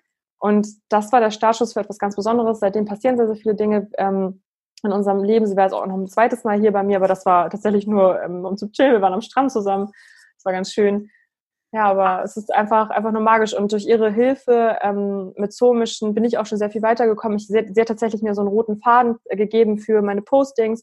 Sie hat mir ähm, ja so eine Anleitung gegeben, ähm, einfach so eine, ja, so einen roten Faden, der mir immer hilft, wo ich immer weiß, äh, wo ich weiter ansetzen kann. Sie hat mir unfassbar geholfen und genauso hat sie dann auch eine ganz süße Story gemacht zu mir und meinte, dass das auch in ihr so viel verändert hat, dieser Besuch bei mir. Das hat ihr irgendwie so ein bisschen die Augen geöffnet und das war halt so auf Gegenseitigkeit und das war halt wirklich eine ganz magische Begegnung. Und seitdem ziehe ich halt immer mehr solcher Menschen an, wie dich jetzt zum Beispiel auch, weißt du? ja. Ja, total schön. Also ich finde, also das, deine Story ist super ermutigend, auch für die Zuhörer. und auch ähm, ja vielleicht auch mal Neues auszuprobieren und vielleicht auch mal Dinge zu probieren, von denen man vielleicht vorher noch nie was gehört hat, so wie Kunsttherapie jetzt einfach, ne? dass man vielleicht mal in ein Coaching geht und mal ausprobiert, hey, ich male jetzt mal ein Bild und ich lasse jetzt einfach mal meine Emotionen freien Lauf, weil ähm, ich habe halt gemerkt, wenn, wenn ich meinen Emotionen nicht freien Lauf lasse, dann passiert das und das und ich habe dann körperliche Erscheinungen und so weiter.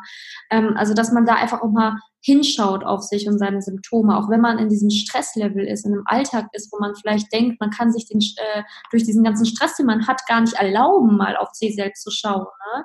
Aber ich finde, das Interview heute hat halt enorm gezeigt, dass diese ganzen in Anführungsstrichen Niederlagen, wie wir es ganz ja genannt haben, ähm, dass diese Tiefpunkte eigentlich was enorm Positives haben, nämlich diese Tiefpunkte zeigen dir eigentlich immer nur, schau jetzt genau hin, schau jetzt hin und guck, was kannst du ändern und ähm, guck, das Universum zeigt dir dann auch meistens, wie du es ändern kannst, so wie dir dieser Kurs einfach wie auf dem Silbertablett geliefert worden ist. Hier macht das. Und jetzt hilfst du damit anderen Menschen. Das ist echt enorm schön. Und ähm, deswegen würde ich sagen, ähm, du hast ja auch schon gesagt, dein Instagram-Account, ich werde den auch in die Show Notes packen, dass halt wirklich jeder ähm, da nochmal draufgehen kann, sich mit dir connecten kann, dir Fragen stellen kann, wenn da noch äh, Fragen äh, ja bestehen, was ich hoffe. Und, äh, ja, ich hoffe auch, dass du ganz vielen Menschen noch weiter mit deiner Kunst auch helfen kannst und ähm, das aus jedem rausholst. Und ich ermutige wirklich jeden, das einfach mal auszuprobieren. Wie gesagt, ich äh, wird auch nicht von mir behaupten, dass ich malen kann und habe hier auch ein schönes Kunstwerk erschaffen. Und ähm, ja, wenn du halt einfach mal ein Problem hast, es muss ja nicht direkt eine Depression sein, einfach mal einen Tiefpunkt hast oder einfach nicht weiter weißt oder einfach mal ein bisschen Klarheit für dich gewinnen willst, ist das, glaube ich, ein super Weg. Und ähm, ja, ich würde sagen, ich habe noch drei abschließende Fragen an dich. Ja, gerne. Ähm, weil du bist ja auch einen Weg voller Höhen und Tiefen gegangen und ja, da hast du sicherlich einiges gelesen und ich wollte dich fragen, welches Buch hat dein Leben verändert? Ja, ich glaube, da gibt es nicht nur ein Buch, es ist, glaube ich, die Summe aller Bücher, die ich gelesen habe, aber es waren natürlich ein paar Highlights dabei. Und ähm, zum einen, ich glaube, das erste Buch, was wirklich viel Klarheit gebracht hat oder mich auch ähm, zur Spiritualität gebracht hat und halt auch Dinge ganz anders zu sehen als vorher, nicht mehr so rational, sondern ähm, ja, einfach tiefsinniger und einfach so ein bisschen mehr auf Energie bezogen und so weiter, war das Buch äh, Rückkehr zur Liebe von Marianne Williamson. Mhm. Und ich weiß nicht, vielleicht kennen das einige. Ich meine, die, die den Podcast hier hören, ne, interessieren sich ja auch für solche Themen offenbar. Und ähm, das ist eine Zusammenfassung von Ein Kurs in Wundern. Und das sind eigentlich so eine riesen, drei riesen Batzen, mega sch äh, schwer geschrieben, total altertümlich. Und Rückkehr zur Liebe ist ein modernes Buch, das den Inhalt kurz zusammenfasst quasi. Und das kann ich absolut jedem ans Herz legen. Das ist, glaube ich, so das erste Buch, was man lesen sollte, wenn man sich mit diesen Themen beschäftigt. Ähm, dann noch ein anderes Buch, ähm, The Secret, ist, glaube ich, auch so ein, so ein Starterbuch, um in diese Thematik einzusteigen, dass man versteht, ähm, was ist das Resonanzfeld, warum ziehe ich Dinge an, die ich ausstrahle, also warum ziehe ich das an, was ich ausstrahle, ähm, warum ziehe ich eher gute Dinge in mein Leben, wenn ich eher positiv bin? Warum eher negatives, wenn, wenn ich sowieso schlecht drauf bin? Das ist da ganz gut erklärt. Ähm, ich habe tatsächlich The Secret gar nicht selber gelesen, sondern den Film. Es gibt eine, auf Netflix gibt es einen Film, falls es jemand, äh, falls jemand eher gucken möchte statt lesen. Ich habe aber The Power and the Magic gelesen und das ist halt von auch von The Secret quasi. Ähm, und das ist alles der gleiche Inhalt vom Ding her. so und ähm, Genau, und dann, es gibt noch ein Buch, das ist auch sehr zu empfehlen, das hat mir auch sehr die Augen geöffnet. Das habe ich 2016 geschenkt bekommen von einer Freundin. Und ich dachte mir, Alter, was schenkst du mir da für ein Buch? Das heißt, der Name ist so bescheuert, diese Bezeichnung ist so bescheuert. Das Kind in dir muss Heimat finden. Und ich so, ne, das lese ich nicht. so. Und dann habe ich, ähm, das lag halt zwei Jahre rum und dann irgendwann, aber ich glaube, das war auch ganz gut, weil ähm, auch Bücher, also alles, glaube ich, an Informationen fließt im richtigen Moment zu uns. Genau. Und ich, ich hatte ich hatte keine Lust, dieses Buch zu lesen im Moment, was auch richtig war, weil in dem Moment hätte ich es gar nicht verstanden, dieses ja. Buch. Und ich habe es erst ähm, zwei Jahre später gelesen, als ich in meiner eigenen Wohnung gewohnt habe und als ich nach dieser Beziehung mit diesem Narzissten und nach dieser ganzen, ne, diese ganzen Vorkommnissen so, nach dieser ganzen Zeit, schweren Zeit. Und ähm, ja, ich habe es ich hab's wirklich, das, das war ein Buch, das hat mir so stark die Augen geöffnet im Sinne von, also es wird halt erklärt, ähm, dass wir ein Schattenkind haben, ein, einen inneren und einen inneren Erwachsenen. Und dass wir oft unbewusst in diesen Schattenkind-Modus reinfallen. Das heißt zum Beispiel, wenn ähm, du kritisiert wirst, dann fühlst du dich gleich wie so ein kleines Kind, das von deinen Eltern angeschimpft wird oder sowas. Und wie man halt lernen kann, dass man ähm, im erwachsenen, sachlichen Ich bleibt und sich nicht angegriffen fühlt. Also das ist so ein Buch, ähm, was dich lehrt, wie du dich weniger triggern lässt tatsächlich, durch irgendwelche ja, Blödsprüche oder es gibt ja, manche Leute fühlen sich ja angegriffen durch so, so einen blöden Kram, wo du denkst, hä, das war doch nicht schlimm, aber das ist halt durch eine Erfahrung, die dieser Mensch in der Kindheit gemacht hat und deshalb triggert es diese Person so sehr. Und du weißt es halt nicht so. Und genauso äh, triggern uns ja Sachen, ähm, wo wir uns denken, sag mal, warum habe ich jetzt so überreagiert? Und in diesem Buch ist halt super beschrieben, warum das so ist. Und vielleicht ist es sogar eine Erfahrung, die, die weißt du gar nicht, hast du gar nicht auf dem Schirm und dieses Buch bringt dich dahin zurück und lässt dich reflektieren. Also es ist wirklich sehr, sehr krass. Und danach siehst du auch das Verhalten, also die Verhaltensweise von anderen Menschen mit ganz anderen Augen. Du denkst dir so, oh, okay, der ist jetzt gerade im Schattenkind-Modus, der ist jetzt gerade im Erwachsenen-Ich-Modus. Oder, mhm. oder im Sonnen. Es gibt auch das, ähm, den Sonnenkind-Modus. Und für mich, ich bin absolut im Sonnenkind-Modus, wenn ich male, wenn ich mich mit der Spiritualität beschäftige, wenn ich in meinem Higher Self bin. Also Higher Self ist für mich der Sonnenkind-Modus tatsächlich. Also dieses Buch ist ein absolutes Must, wirklich ein Must-Read. Ist auch, glaube ich, ähm, Spiegel-Bestseller. Äh, Auf Platz eins ist, ähm, also wie gesagt, das heißt, das Kind in dir muss Heimat finden von Stefanie Stahl. Und auch wenn ich früher gedacht habe, der Titel ist total bescheuert, der klingt total bescheuert, der trifft es halt komplett auf Punkt so. Mhm. Also eigentlich ist der Titel doch ganz gut. ja, die, das würde ich empfehlen. Super, das packe ich natürlich auch in die Show Notes. Und welchen Tipp kannst du den Zuhörern noch geben, um mehr Vertrauen und Sicherheit jetzt für die Zukunft zu haben? Vertrauen und Sicherheit für die Zukunft. Sicherheit ist, glaube ich, so ein ganz schwieriges Thema für uns alle. Ähm, ich glaube, ja, wir sollten einfach ins Vertrauen gehen und dadurch, dass alles, also wir sollten ins Vertrauen gehen, dass alles aus einem Grund geschieht, mhm. dass uns jede Erfahrung wachsen lässt, Emotionen zulassen, die schlechten sowie die guten, absolut zulassen und den Energiefluss dadurch aufrechterhalten, würde ich behaupten. Also halt nichts ähm, gegen angehen. Gegen, also wenn du auch zum Beispiel, als ich mich sehr viel am Anfang mit Spiritualität beschäftigt habe, 2016, bin ich immer wieder, ich habe mir, ich habe mir selber Vorwürfe gemacht, wenn ich schlecht drauf war oder negative Gedanken hatte. Und das hat es alles noch viel schlimmer gemacht, weil ich, ähm, ich habe mich ja dadurch bewertet. Oh Gott, wenn ich schlecht denke, bin ich schlecht. Wenn ich schlecht denke, dann ziehe ich Schlechtes an. Man darf sich nicht so unter Druck setzen. Es, du darfst schlecht drauf sein, du darfst heulen, du darfst mal richtig sauer sein. Lass es mal raus. Mhm. Und dann kommt die Ruhe, also das würde ich halt, das gibt, glaube ich, das gibt Vertrauen und Sicherheit. Sei du selbst. Das würde ich sagen. Das gibt äh, und, und noch ein ganz wichtiger Satz, auch das geht vorbei. Jede Situation in deinem Leben, das, die Welt dreht sich immer weiter. Ähm, es geht immer weiter im Leben und auch das geht vorbei. Positiv wie negativ. Es gibt immer Höhen und Tiefen. So, und das ist okay. Wir lernen. Sehr schön. Und meine letzte Frage ist noch, an wen würdest du 10.000 Euro spenden? Ja, ähm, da würde ich sonst Ecosia empfehlen. Und zwar ähm, ist das eine Suchmaschine, ähnlich wie Google. Und also nicht nur an die Spenden, sondern ähm, auch die als Suchmaschine zu benutzen. Und zwar ähm, mit jeder, ich weiß nicht, mit, nicht mit jeder Suche, aber man kann halt auch sehen, wie viele Bäume man gepflanzt hat, dadurch, dass man Ecosia benutzt hat. Und das ist halt ganz cool, falls man nicht 10.000 Euro gerade hat, um sie zu spenden. Aber ja, Ecosia, denke ich, weil gerade jetzt mit dem Amazonas, das ist ja so ein aktuelles Thema, ist das, glaube ich, ähm, sehr, sehr wichtig, dass wir Bäume pflanzen. Ja, gerade Klimaschutz ist ja auch ein Riesenthema. Ich glaube, da würde ich, das erhält unsere Welt und ja, da würde ich hinspenden, denke ich. Sehr schön. Ja, danke. Das packe ich dann auch mal in die Show Notes, damit man sich da nochmal weiter informieren kann, falls man diese Plattform noch nicht kennt. Und ja, wir sehen uns ja auf jeden Fall nochmal wieder zu einer anderen Podcast-Folge, ja. wo wir über die Pille nochmal intensiver sprechen, weil das ja auch ein, ja, ein sehr, sehr krasses Ereignis in deinem Leben wie auch in meinem war. Und ich glaube, da müssen wir noch ein bisschen tiefer reingehen. Deswegen werden wir dazu nochmal eine Podcast-Folge hören. Also auch für dich da draußen. Also die Olga wird nochmal kommen und äh, uns da nochmal äh, ja, berichten. Und ich werde auch meine Erfahrungen dazu berichten. Und da freue ich mich schon sehr drauf. Und dann bedanke ich mich auf jeden Fall sehr, dass du äh, heute dabei warst. Ja, danke, dass ich in einem Podcast sprechen darf. Ich bin, ich bin wirklich so dankbar. Und auch das ist eine Sache, die ich manifestiert habe, die aus dem Nichts einfach kam, als ich im Vertrauen war, als ich in Entspannung war. Und du hast mich ja einfach angeschrieben aus dem Nichts in dem Moment, wo ich mir so sehr noch mehr Verbündete gewünscht habe. Und das wird mir auch wieder auf einem Silbertablett serviert, weil ich nicht mit Zwang dahinter war, sondern ich, ja, das, das hätte ich jetzt mal gerne so. Und dann haben wir uns irgendwie angezogen. Also es war auch so eine richtig tolle Erfahrung. Ja, das freut mich. Also auch an dich da draußen. Ähm, wie du merkst, man kann sich alles im Leben manifestieren und äh, ja, anziehen, was man sich so wünscht. Und ja, danke, dass du heute reingehört hast.